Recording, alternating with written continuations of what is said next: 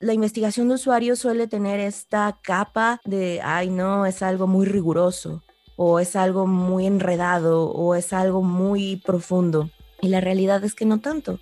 La realidad es que justo todo lo que acompaña a la curiosidad, y yo siempre lo veo así, es como una seducción también, ¿no? La investigación. Porque tienes que conocer a la otra persona, tienes que observarla, tienes que ver qué es lo que le gusta, pero también en un sentido más profundo, ¿no?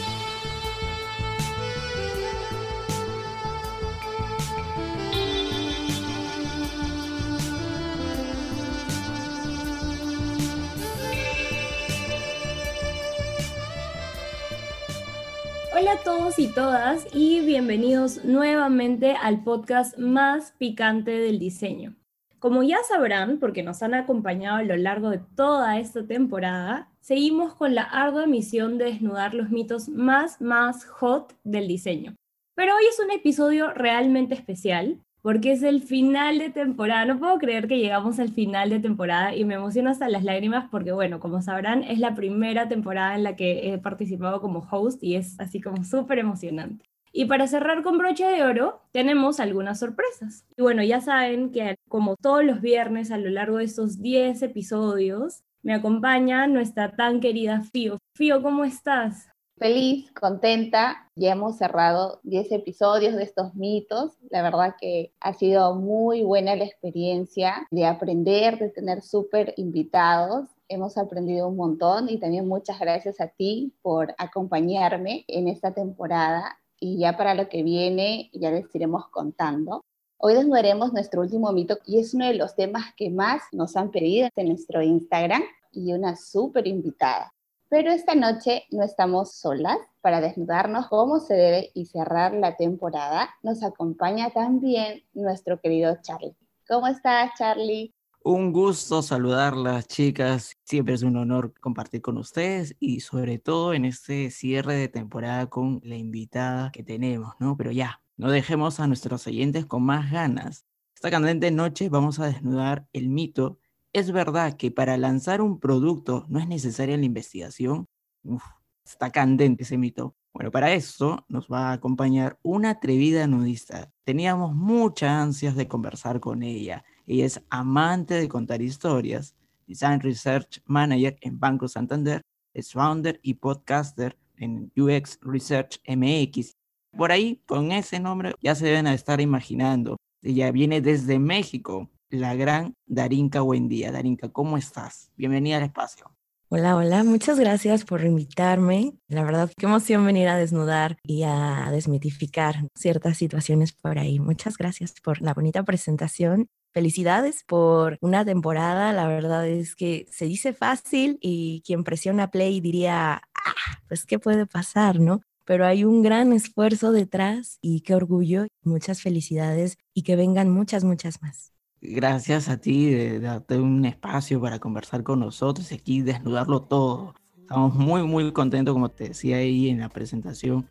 Teníamos muchas ansias de conversar contigo. Siempre habíamos querido poder conversar y desnudar muchas cosas, ¿no? Entonces ahora es el momento. Y bueno, nosotros siempre acá tenemos una pregunta caliente que me han dado el honor de hacértela. Es, ¿qué te enciende al diseñar?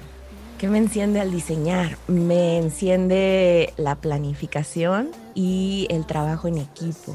Creo que cuando conversas con tus pares y cuando estimulas justo eh, esta posibilidad de intercambiar conocimiento y no solo hacer tu parte, es cuando realmente estás diseñando de manera correcta.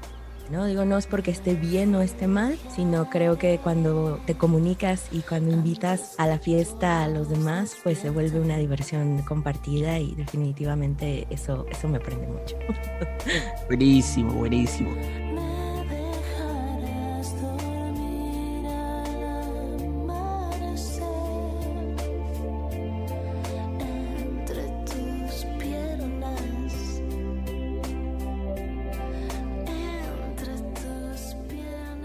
Esa palabra súper buena, ¿no? En tema de la investigación, muy profundo. Sí, sobre todo, ¿sabes? El tema de ver a la investigación como algo aislado o como algo que no se conecta o que sucede al final o que sucede al inicio, dependiendo de lo que estés trabajando. pues creo que podríamos ahí empezar, ¿no? A decir que eso no es verdad.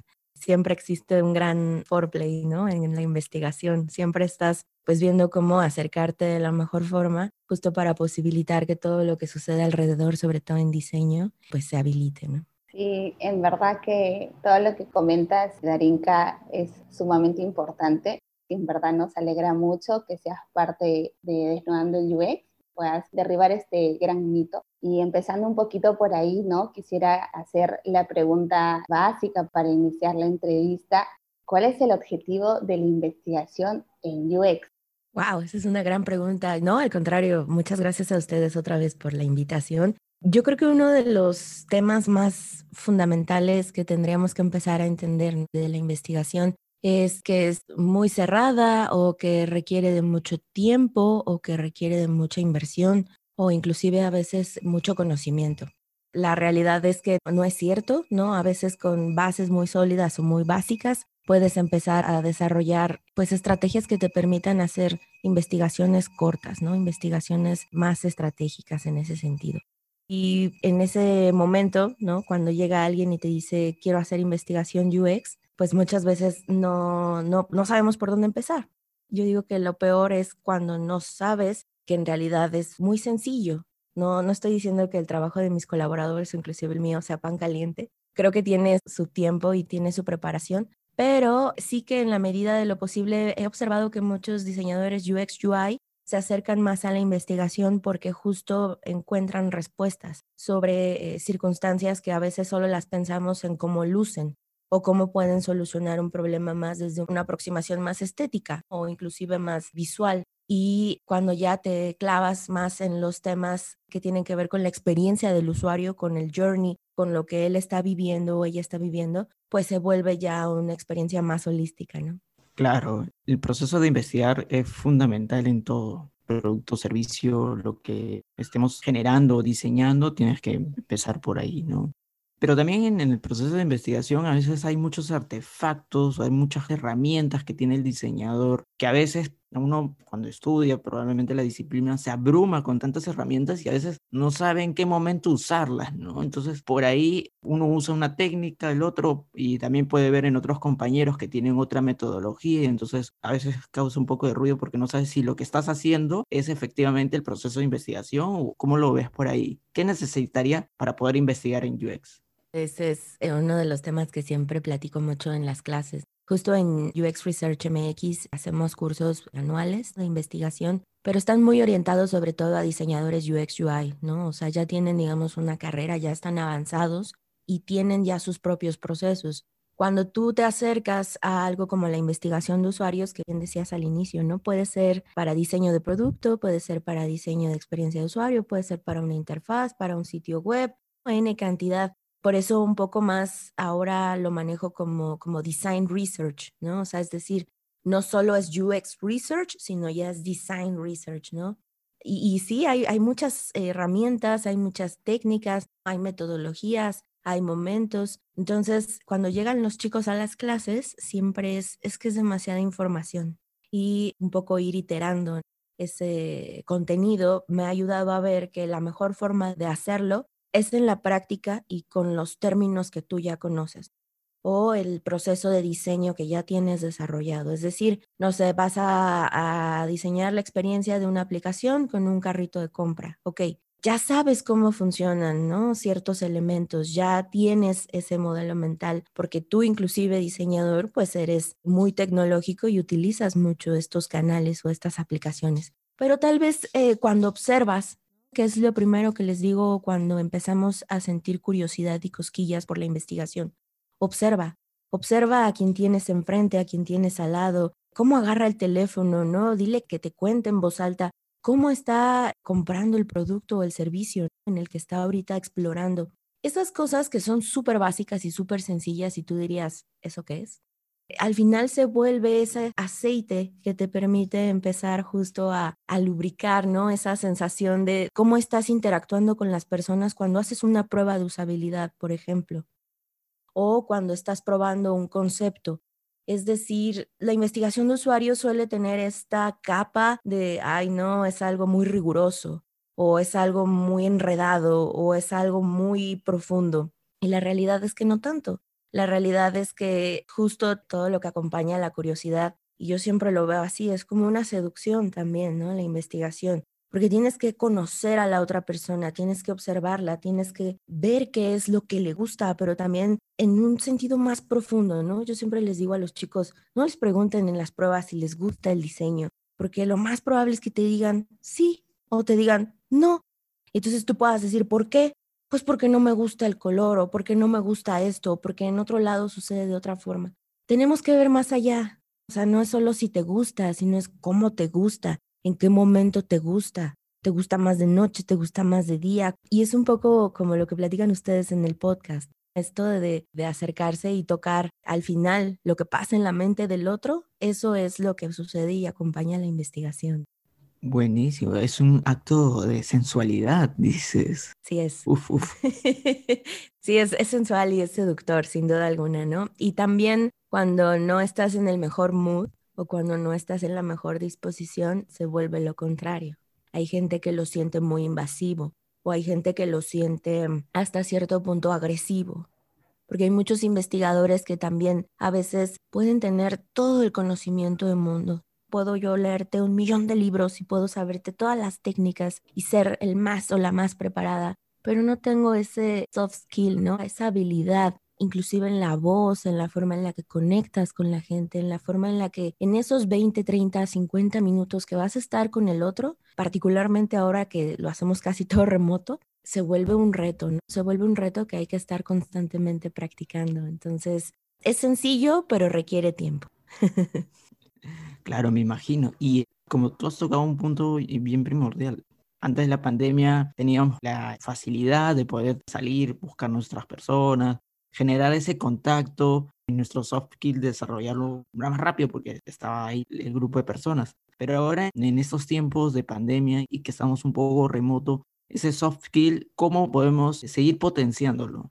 Diría que es un reto de todos los días, sobre todo para quienes trabajamos frente a una computadora fácil más de 10 horas al día y tenemos juntas constantes, juntas, juntas, juntas, ¿no? Y se vuelve como este loop infinito en el que a veces es difícil conectar con el otro. Creo que los espacios que tenemos justo como el de ahorita, en el que estamos platicando y son ahora más las voces las que están acompañando esta conexión y este momento, pero también nos estamos viendo, ¿no? En esta particularidad. Y pasa mucho. Yo ahora que hago mucho research remoto, te diría que el 99%, pues siempre procuro tener pues mi cámara encendida, tratar a lo mejor de romper un poco el hielo, o sea, no llegar directo de, bueno, bienvenido a la prueba. Porque creo que sí, si bien ahora es súper difícil y cuando hacemos pruebas de, usabilidad, por ejemplo, estamos en ambientes controlados, hay otra cara de la moneda que sucede en la actualidad con la pandemia. Ahora nosotros investigadores estamos abriéndonos a entrar a los espacios reales de los usuarios, que es la casa. Entonces, de cierta manera, ver cómo interactúan con los ruidos de afuera, con la familia, con todo lo que implica el movimiento, pues también es algo que tú tienes que aprender porque es una nueva forma de lo cotidiano. Entonces, saber cómo nos estamos desarrollando en eso también nos ayuda. Ahora, cuando diseñamos productos o servicios digitales que tienen una primera necesidad, como puede ser las aplicaciones bancarias, los sitios de compra electrónica, todo lo que ahora estamos haciendo que antes no, porque ya no podemos salir, es algo a lo que tenemos que poner mucha atención, sobre todo a nivel de investigación. Y este momento de plática se vuelve también una interacción que te ayuda a platicar, platicar, platicar, ¿no? Yo diría que esos son los soft skills más importantes, la plática, la conversación, las historias y poner atención en lo que el otro dice. Eso es lo base, eso es lo que realmente te va a hacer un buen investigador. Qué importante, de hecho, todo, todo lo que comentas, ¿no? O sea, esta interacción, este conocer, este no solo como en te gusta, no te gusta, ¿no? A veces creo que también investigando caemos un poco nosotros eh, en la validación de si la idea que hemos hecho es la correcta o no es la correcta y no vamos más allá, ¿no? Del realmente qué necesitas o qué, qué es lo que quieres resolver, ¿no?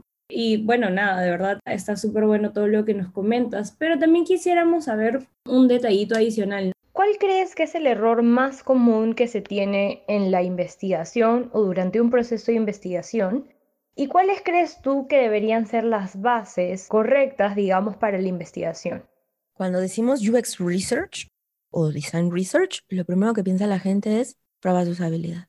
Te lo puedo apostar, voy a apostar todo lo que tengo en este momento porque así sucede. Pero hay que entender que la investigación de primera instancia tiene dos momentos, que es la fase de descubrimiento, la fase de discovery, de entendimiento y la fase de validación, ¿no? Es decir, tenemos eh, eh, investigación exploratoria e investigación evaluativa. En estas dos fases podemos estar cruzando todo el tiempo. Esto que les decía al inicio, la seducción. Un día te puedo llevar al cine, un día te puedo llevar al museo, un día te puedo llevar a jugar gotcha y al otro día te puedo llevar a marearte con cosas de artes. O sea, a lo que voy es que no necesariamente es un tipo o te quedas fijado en algo. Cuando tú empiezas a diseñar un producto, un diseño digital, casi siempre empezamos de lo que nosotros suponemos, de lo que nosotros sabemos, de lo que nosotros conocemos. Aguas, no estoy diciendo que esté mal. Lo que estoy diciendo es que si siguiéramos de alguna forma esas metodologías que nos susurran al oído muchas de esas personas a quienes leemos o escuchamos, la recomendación es que primero empieces descubriendo y entendiendo hagas un plan, eh, una estrategia, te juntes con tus compañeros, tu diseñador digas, ok, tengo que rediseñar la experiencia del carrito de compra. ¿Qué puedo hacer desde ahí? Puedes hacer investigación exploratoria, ir afuera a ver cómo compras. Esto que te decía de dile a tu novio, dile a tu amiga, dile a tu hermano, dile a tu padre, a ver cómo comprarías un refri.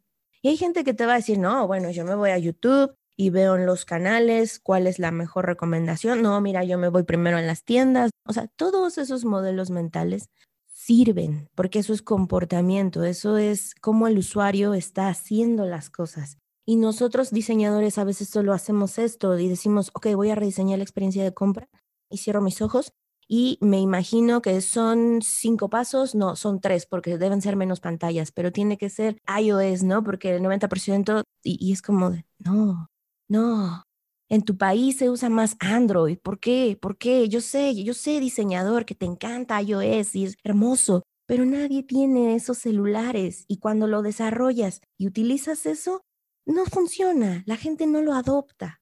Entonces, es ahí donde yo empiezo con también mis respiraciones profundas y decir, eso no lo voy a cambiar. Ya llevo tres años en esta industria eh, haciendo contenido y el primer año yo de verdad me desgastaba diciendo, pero por favor, hagan primero Discovery.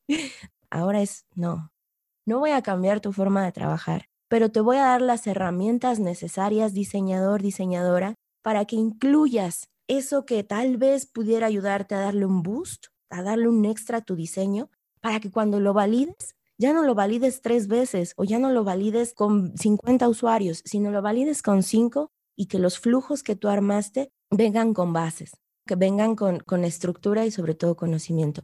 Sé de productos digitales cuando platiqué justo con Pablo Stanley. Yo le preguntaba, oye Pablo, ¿cómo fue el proceso de investigación?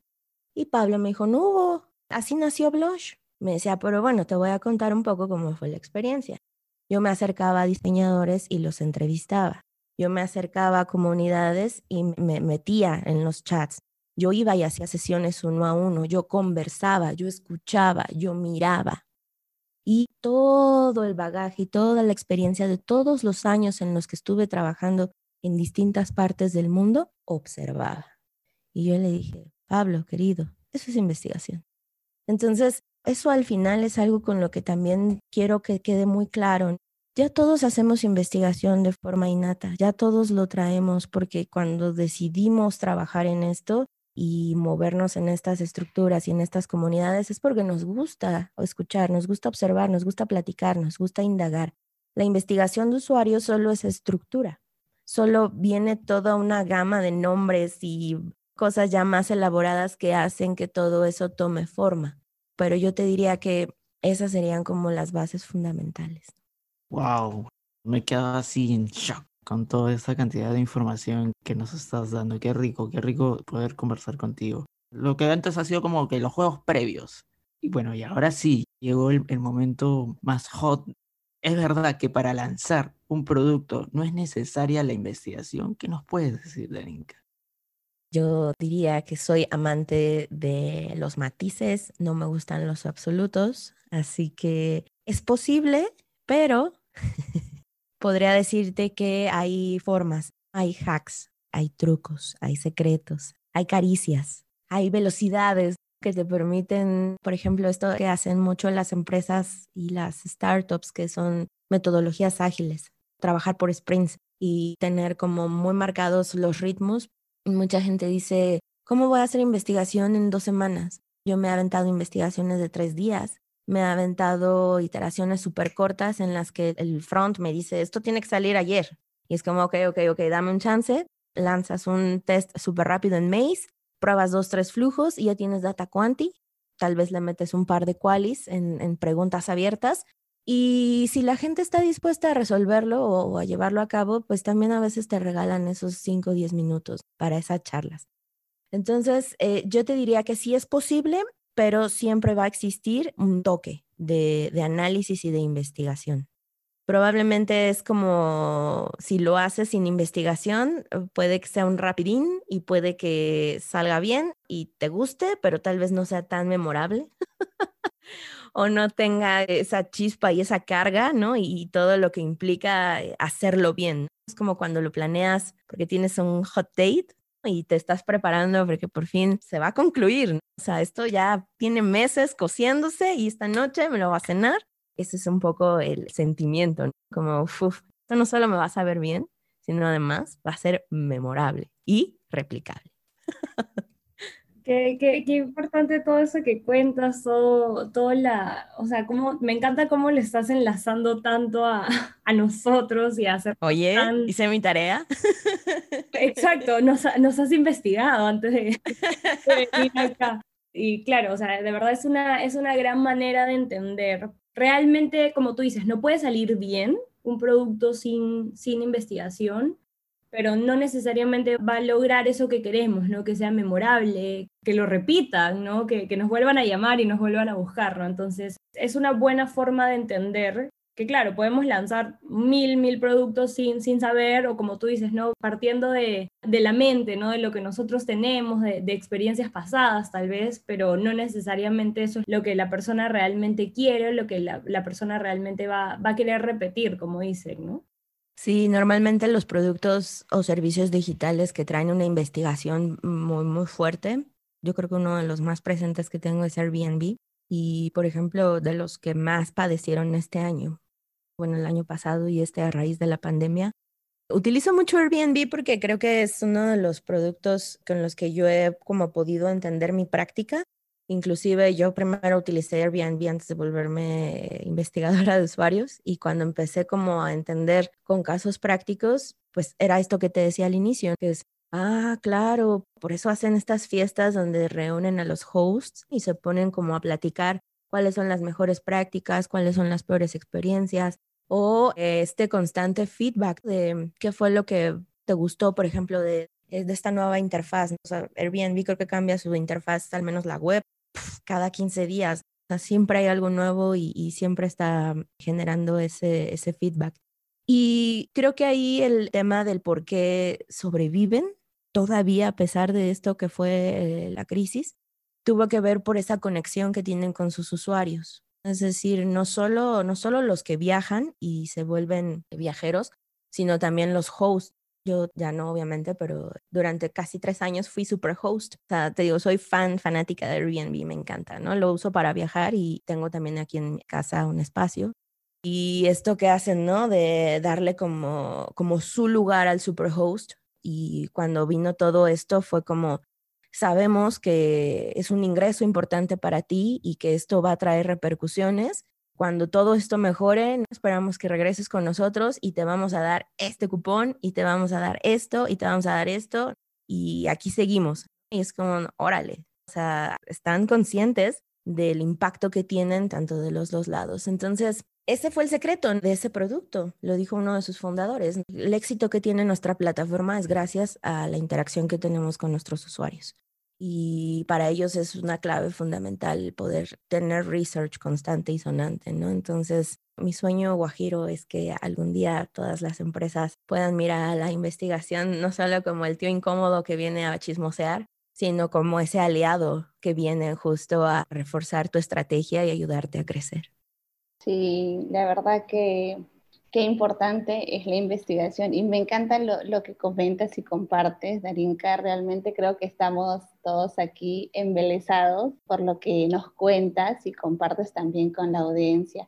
De hecho, muchas de las cosas que dices nos pasa en el día a día, ¿no? Esa a veces, no confrontación como tal, pero sí hacer ver que la investigación es importante, es necesaria y, no es un capricho muchas veces del diseñador, sino es eh, poder validar si realmente lo que tú estás construyendo le guste a las personas, realmente estés dándoles valor con lo que construyes. Y también un poquito ir por ese lado, ¿no? Hablabas también el tema de, cómo Airbnb llegaba a los usuarios, cómo es que los hacía sentir y esa interacción tan importante que nosotros también tenemos. Pero también hay una interacción que tenemos con negocio. Y ahí a veces esa interacción o ese lenguaje que usamos es a veces nuestro caballito de batalla para poder hacerle ver al negocio la importancia. Y ahí va mi pregunta. ¿Qué nos podrías decir tú? ¿Qué hacemos si no nos dan presupuesto ni tiempo para hacer investigación? Así que creo que ahí esa pregunta sí me gustaría que nos la puedas explayar para poder saber qué hacer, ¿no? Porque si nos pasa que estamos en contacto con negocio, queremos hablar su lenguaje, le presentamos data, pero a veces como si se nos dan su brazo a torcer. Así que creo que lo que nos puedas contar ahora va a ser de gran ayuda y también compartir tu propia experiencia. Híjole, estás eh, yo creo que tocando mi, mi talón de Aquiles. Yo todo bien, yo todo cool con, con, el tema de investigación con usuarios y la relación que hay tanto con los diseñadores como con los desarrolladores y con el equipo del día a día. Es decir, es, es una tarea constante. Me irrita un poco la palabra evangelizar porque pues esto no es una religión y tampoco es de creer al final. esto es de trabajar y esto es de mostrar y esto es de todos los días pues echar un poquito de batalla no de convencer, sino de poner en la mesa y tratar de visualizar de que somos capaces como equipo. Cuando nosotros estamos pensando en research como algo aislado, como los nerds, ¿no? Que pues ahí hacen un chingo de cosas con la gente y luego vienen y nos dicen si jala o no. Yo creo que una de las primeras cosas en las que he peleado mucho durante varios años ha sido invítame a tus juntas. Eh, de hecho, estoy escribiendo un post de Medium que así se llama.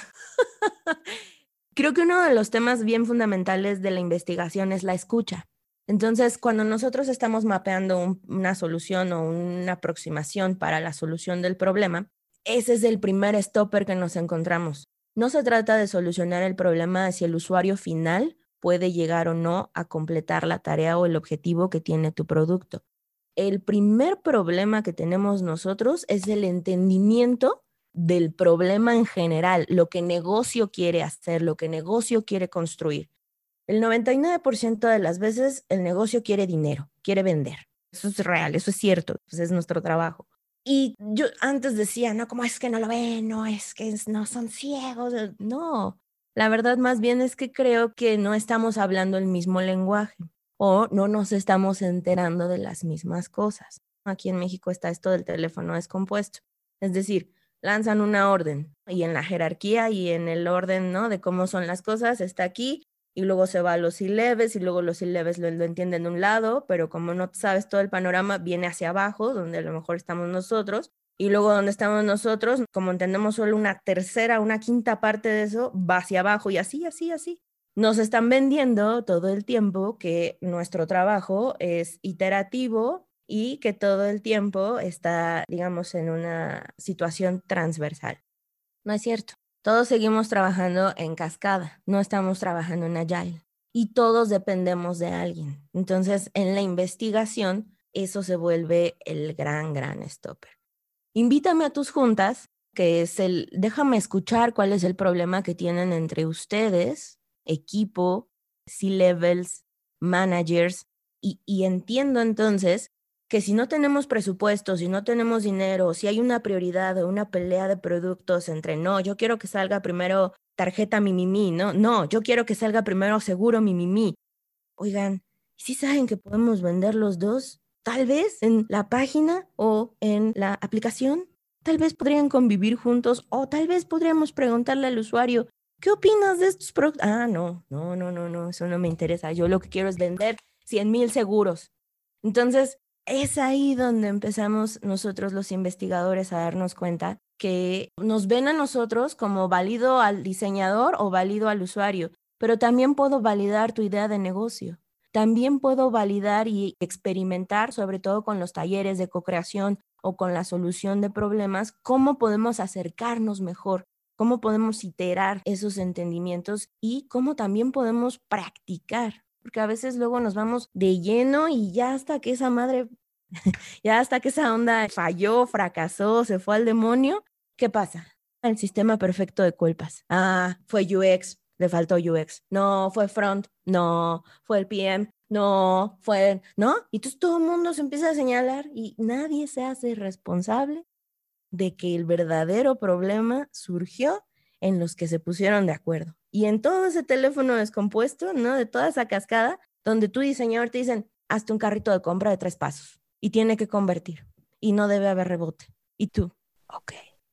Pero detrás hay toda una situación y entonces eso hace cada vez más difícil el tema. Recomiendo mucho que escuchen el episodio que grabé con Indy Young. Indy Young es una investigadora de usuarios buenísima, súper, súper top. Ella escribió uno de los grandes libros de, de Rosenfeld Media, que es Empathy Map y ella está muy clavada también en el tema de los modelos mentales de usuario. Y ella ahorita justo trae este tema de la investigación de la solución del problema de negocio. Primero investigador, enfócate en entender qué sucede en tu organización. Ya que tengas bien mapeado el problema, ahora vas a desarrollar una estrategia que pueda resolver esta parte para poder ver al otro lado, que es el usuario. Ese es el verdadero reto de la investigación. Eso es lo que te hace un buen investigador pero cuando te cierran la puerta y tú nada más estás así como, quién sabe, ¿no? Pues obviamente las cosas van a seguir pues saliendo ahí más o menos. Ups. Espero que nadie de mi trabajo escuche esto.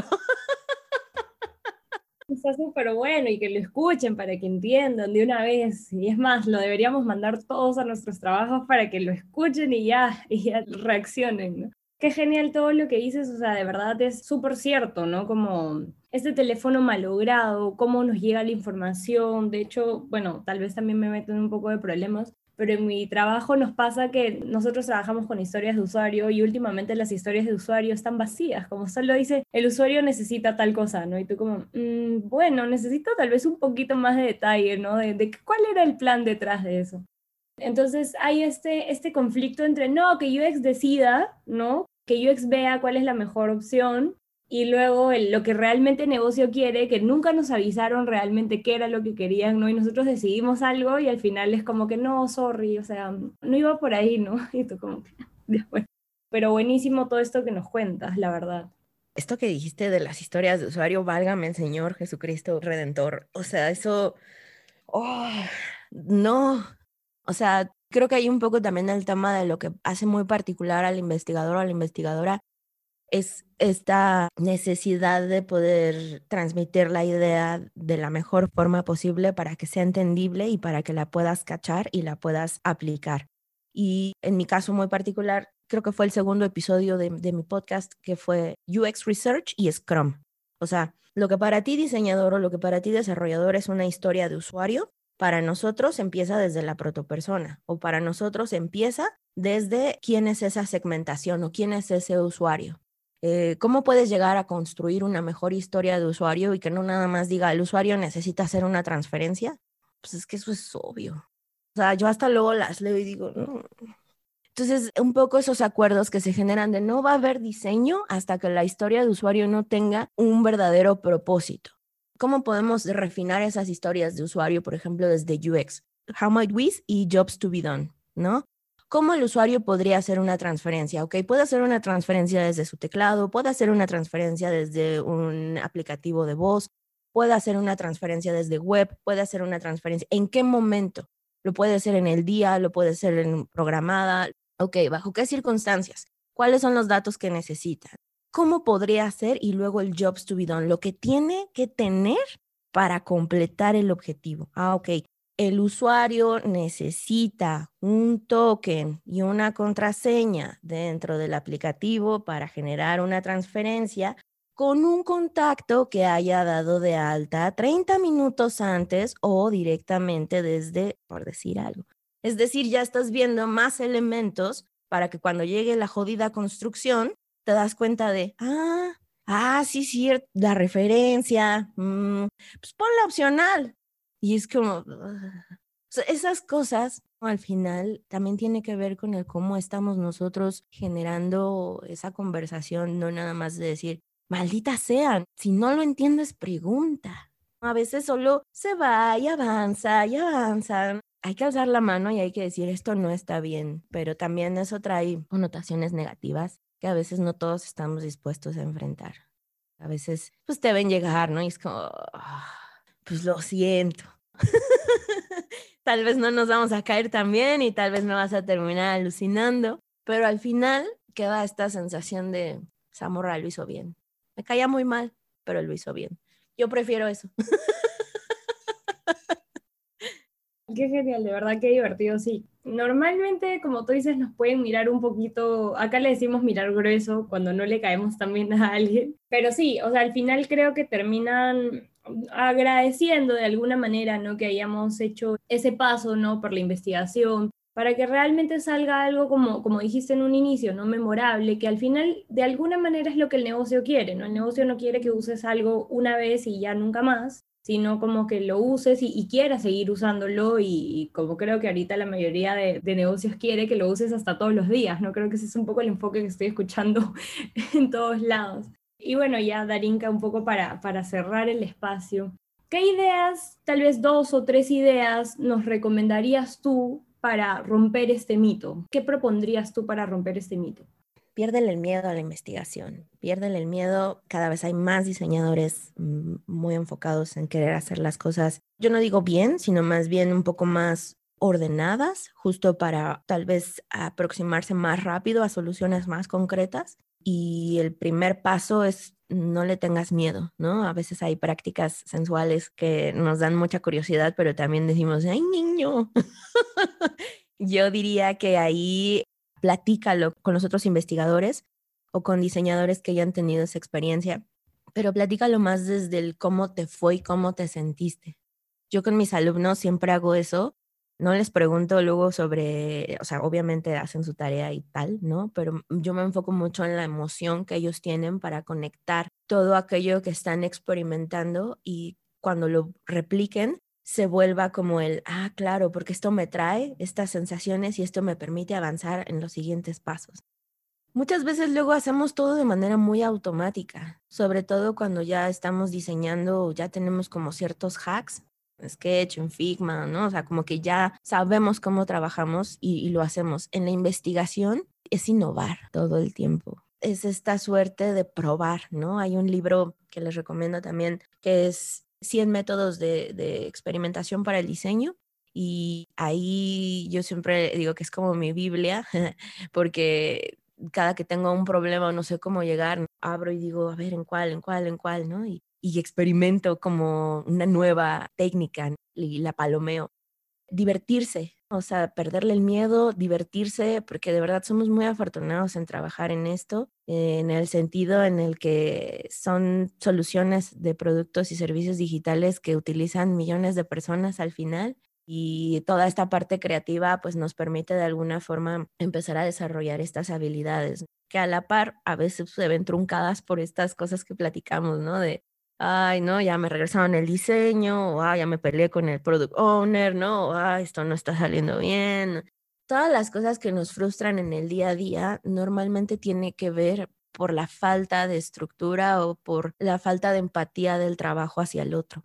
Y a veces pensar que nosotros lo hacemos mejor o lo hacemos más rápido o lo hacemos X no nos permite ver qué es lo que está sucediendo con el otro. A mí me funciona mucho para entender a mis compañeros, luego preguntarles, ¿cómo lo haces? ¿Cómo es tu proceso? Platícame, invítame. Creo que esa es la mejor forma de poder decir que inclusive los productos que se hicieron sin investigación tenían investigación. La investigación no es esta estructura rigurosa con tu tabla, tus matraces, ¿no? Y tu bata. O sea, en realidad también mucho es de estas conversaciones, de asomarse a ver qué está haciendo en Figma el otro, ¿no? En preguntar, oye, ¿por qué este componente es de esta forma y no de otra? Siempre de manera respetuosa, siempre de manera abierta, siempre con la posibilidad de esta conexión que vaya más allá del, es que así no es, es que los usuarios no lo quieren así, porque también está esa otra parte del investigador, la investigadora soberbia. Yo soy un poco, la verdad, no se los voy a negar. Pero con el tiempo he aprendido que eso también me ha cerrado puertas.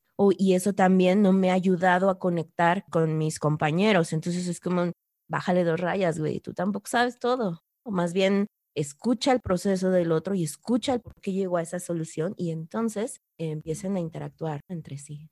Ahí yo diría, tampoco venimos a decirles lo que ustedes tienen que hacer, diseñadores. Somos un trabajo en equipo, somos un trabajo en conjunto. Nosotros necesitamos de ustedes para hacer factibles y tangibles mm, lo que nosotros averiguamos y ustedes necesitan de nosotros para tomar mejores decisiones, pero la construcción del producto la hacemos todos.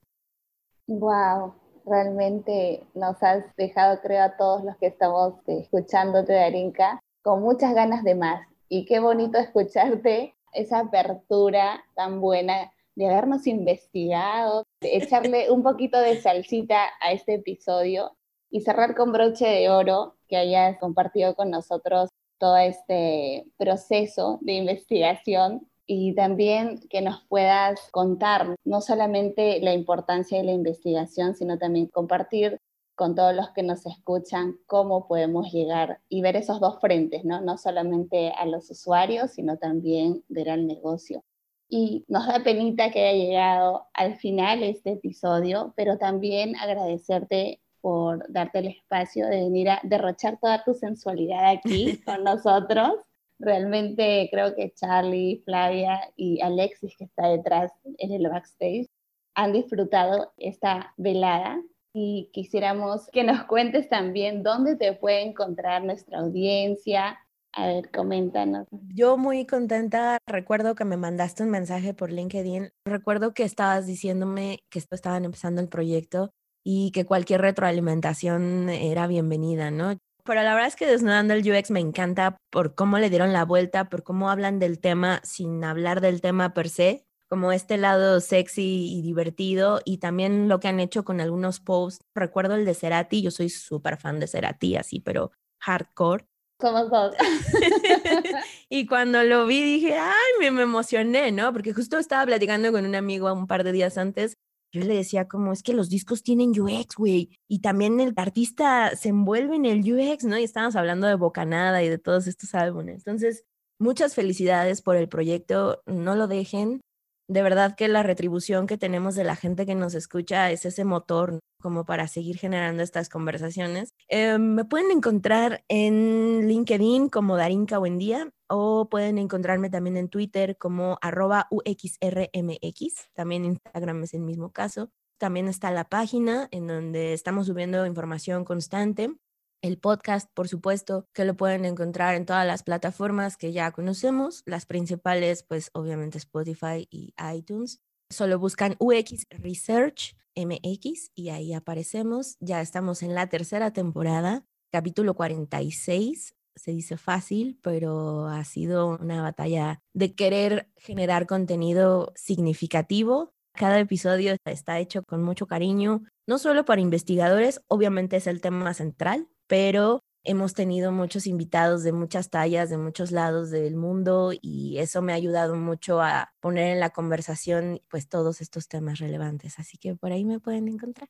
Sí, y qué invitados, la verdad. Ya queremos tener a uno por nuestras filas. y de hecho, para poder cerrar esta temporada con lujo, quiero invitar a Alexis, la persona que está detrás de toda la parte de edición, por favor, que se haga presente Muchas gracias por la invitación, Phil. De hecho, he estado muy pendiente de la conversación que hemos tenido con la gran Darinka, hemos aprendido bastante y me he sentido identificado de muchos aspectos que has mencionado. Espero que nuestra audiencia entienda y aprenda muy bien y que pueda mejorar la industria que estamos viviendo, ¿no? Ha sido un placer tenerte este episodio, Darinka, al igual que todos nuestros anteriores nudistas que pasaron por este espacio, derribando los mitos del diseño y compartiendo sus conocimientos. Ha sido una experiencia súper chévere, súper genial de haber pasado tiempo con todos ustedes. Ahora, antes de que cierre con este episodio, nuestras dos queridas hosts tienen un par de avisos parroquiales para todos ustedes. Bueno, chicas, quien desee hablar primero, adelante. Yo quisiera aprovechar en agradecer a todos nuestros oyentes por acompañarnos a lo largo de estos 10 episodios y haberme permitido desnudar con ustedes estos 10 mitos que han sido, uff, impresionantes. De verdad, gracias. Lamentablemente yo no voy a poder seguirlos acompañando en la siguiente temporada, pero ha sido una experiencia muy, muy, muy buena, candente y definitivamente memorable y algo que espero más adelante pueda volver a repetir. Un beso y muchas gracias. Me siento muy feliz y contenta, emocionada por todo este tiempo que han estado acompañándonos en el podcast más hot del diseño. Quiero agradecer también a todas las personas que han sido parte de este proyecto, y agradecerles a cada uno de ustedes por escucharnos desde el episodio 1, por estar ahí con nosotros, por seguir nuestros posts. Esto no es un hasta luego, estaré acompañándolos detrás de bambalinas, pero espero que nos podamos volver a encontrar en otra temporada. Muchas gracias. Estimada audiencia, gracias por escucharnos y no se preocupen, aquí las chicas van a estar todavía dentro del multiuniverso de Desnudando UX, así que por ahí las van a estar encontrando. Y bueno, con nosotros será de acá unas varias semanitas, vamos a tomar un descanso, pero recuerda que en nuestras redes sociales siempre encontrarás contenido sumamente ardiente. Puedes encontrarnos en Instagram como arroba desnudando el UX y en LinkedIn como desnudando el UX. Nos vemos y recuerda, todos somos desnudando el UX.